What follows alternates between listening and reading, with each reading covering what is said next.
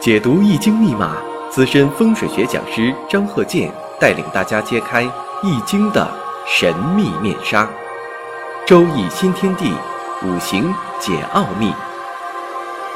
请听周易五行。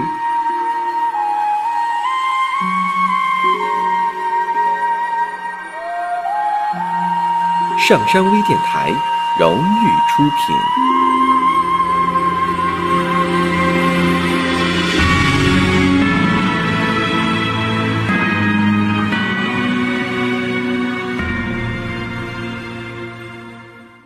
大家好，我是张鹤剑，现在又到了周一五行节目时间了，非常感谢大家对本节目的支持，因为这个节目啊，我已经讲了七八百集了。为什么说是七八百集啊？为什么说，呃，这个你不说个定数啊？到底多少集呀、因为呀、这个生日五行啊是无穷尽的。现在呢，就是我也正在多讲这方面的节目，所以呢，在这个陆续发表。所以呢，呃，我手头呢还有很多的这些例子，无论在生日五行上啊，还是在这个悬空住宅学这方面，例子太多了。因为我每天都接触很多的朋友，很多的这个呃客户方面呢，这个提供的这方面的一些例子，还有我亲自勘测的例子太多了。下面呢，我们接下来再举几个例子。首先呢，我先把例子先说出来，让大家呢思考，然后呢，我再讲，让大家呢有一个自己锻炼的机会嘛。呃，我们看这个啊，这个生日时辰啊，甲寅、丙子、庚寅、丁丑、乾兆，这是个男士的生日五行，希望大家呢能够分析一下。那这个呢是八岁运，八岁呢是丁丑，十八岁呢是戊寅，二十八岁呢起己卯，然后呢。三十八岁庚辰，四十八岁大运呢起辛巳，然后五十八岁壬午，六十八岁癸卯，七十八岁甲申，这就是每十年一大运。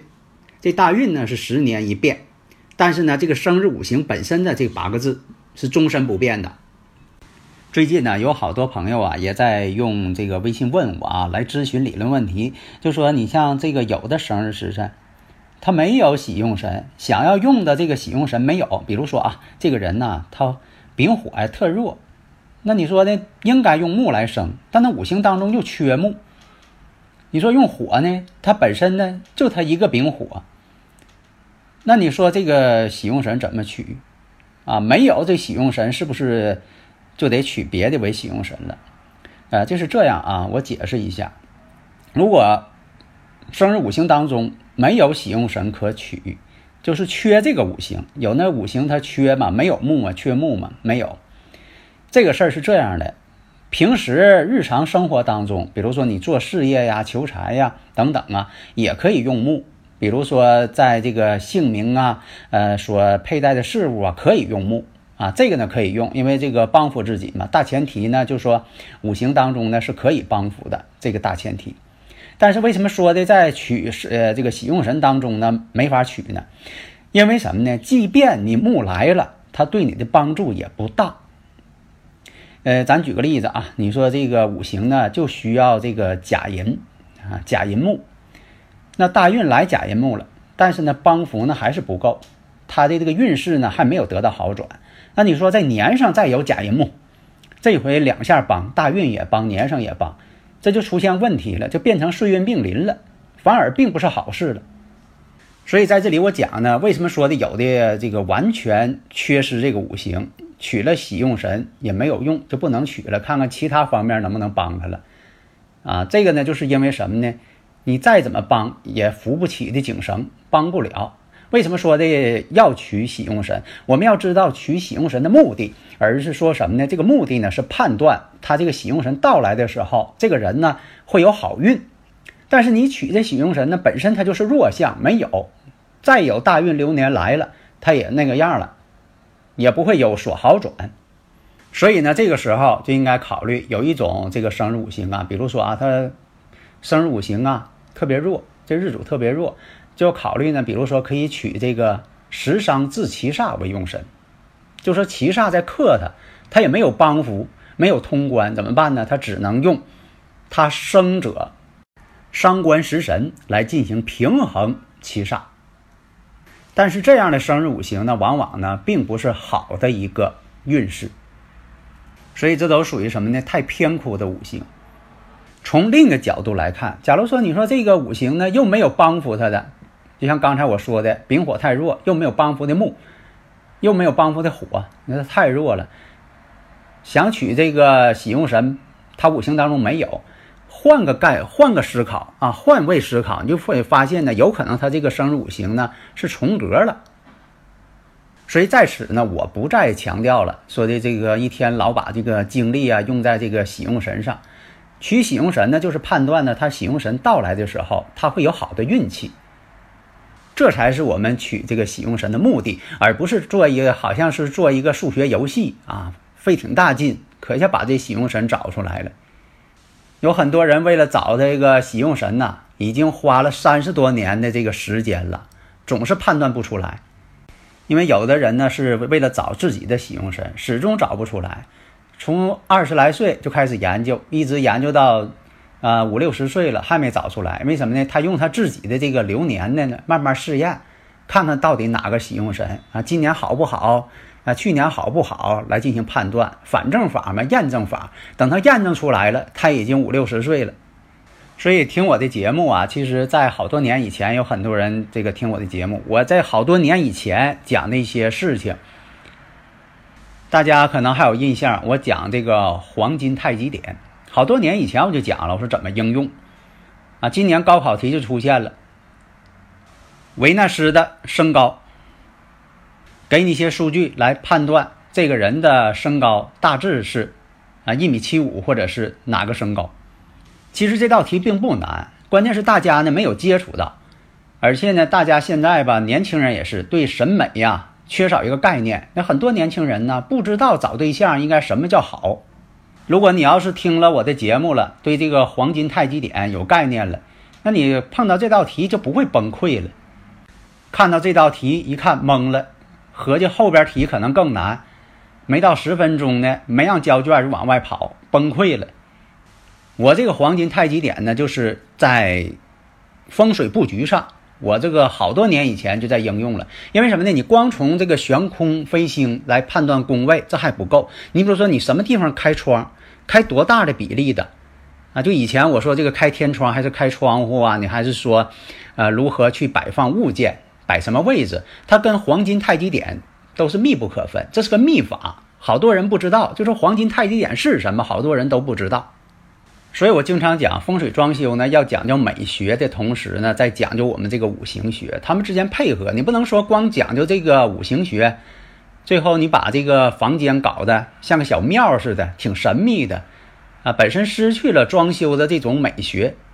所以呢，就像分析这个喜用神一样，我们要知道分析这个喜用神你干什么，你的目的是什么，不是把它当做一个数学游戏。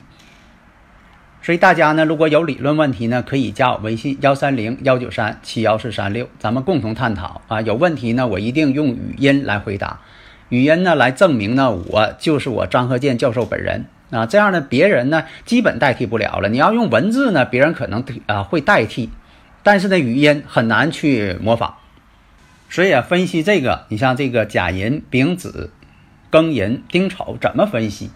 大家呢，关键是要把这个五行给人算准，而不是在那里呢花了很多的篇幅文字啊，在这里啊这个辩证啊、论证啊，什么是喜用神呐？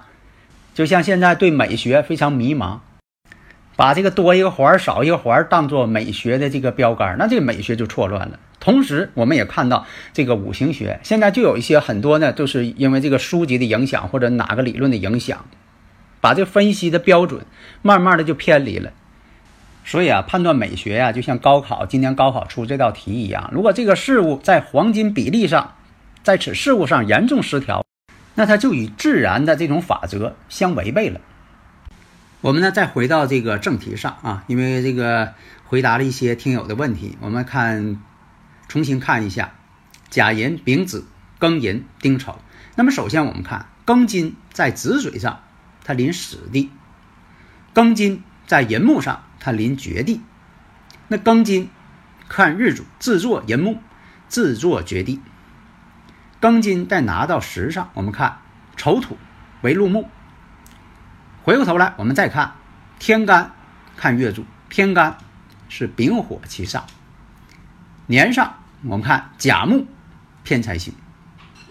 时上我们再看丁火正官星，这就属于我们讲的啊，我这个讲过多次了，官煞两头挂。五行当中同类又少，身必然弱。那么我分析一下官煞两头挂，以前讲过，我以前讲过啊，属于这个对兄弟不利。古人讲嘛，克兄弟嘛。那么呢，官煞两头挂，以前讲过，聪明不过伤官，伶俐不过七煞。七煞官煞多的人都比较聪明，智商都比较高，但是身弱，官煞合克，这就造成什么呢？克自己的五行太多，那就看大运。大运呢，先走的是。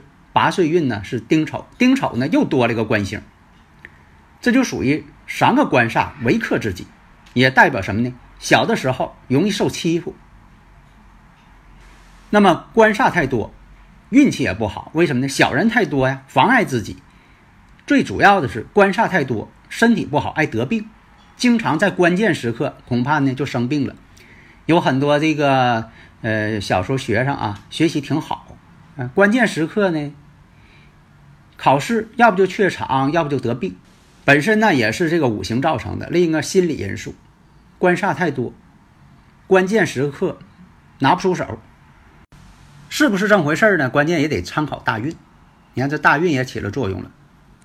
官煞太多的人，反而呢不能当领导层。那以前讲嘛，有一位官星为贵嘛，官星太多了。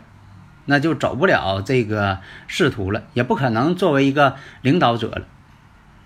但是官煞多的人，魄力也挺好。但是呢，有的是表面的魄力，有的是呢真正的魄力。他这五行来看呢，没有阳刃，那就什么？表面上你觉得他挺有魄力，也容易呢发脾气，爱激动，但多数呢虚张声势。官煞太多了。有官煞呢，确实有能力，但是官煞太多了，往往不容易被重用。但毕竟这个五行呢，官煞混杂，一生事业起伏较大，怀才不遇。年上有偏财星，财生官煞，官煞倒有这个能力，确实有，也确实有天生的这个领导才能，但是呢，不被重用。实际水平确实有，无论在生活方面、事业方面，都是很善于动脑筋、有能力、有策划的人。但是呢，避免不了有的时候啊，考虑问题呀过于简单、粗暴，缺少一个仔细的、长期的谋划。人呢也比较直爽，也讲义气，头脑呢反应特别快，有七煞嘛，性格呢比较暴躁。有的时候还有点霸道，喜欢指挥别人，但是呢，往往他呢不被重用，他也指挥不了别人。所以啊，一生当中啊，理想啊就是要出人头地，有这个侠义心肠，爱打抱不平，有斗争性，也有一些报复心理。所以啊，有的时候官煞混杂的人呐就是这样，嫉恶如仇，也讲义气，做事呢也反应灵敏。有决断力，果断，但喜欢争斗，没理变三分。一生当中啊，这种情况啊，官煞混杂合克呀，来自于生活呀、工作方面的压力都挺大。他一天呢总是挺愁，所以啊，这个生日五行啊，这八个字啊，其实呢，它与这个相学呀，像这个手相面相啊，其实它俩是同步的啊。你看这个女士，如果是这个眉宇间有悬针纹的，她一定是伤官重。或者是七煞重，男人也是一样。你看，男人一天老皱眉头，最后是这个眉宇间呐出现这个悬针纹了，这个呢也是七煞重造成的。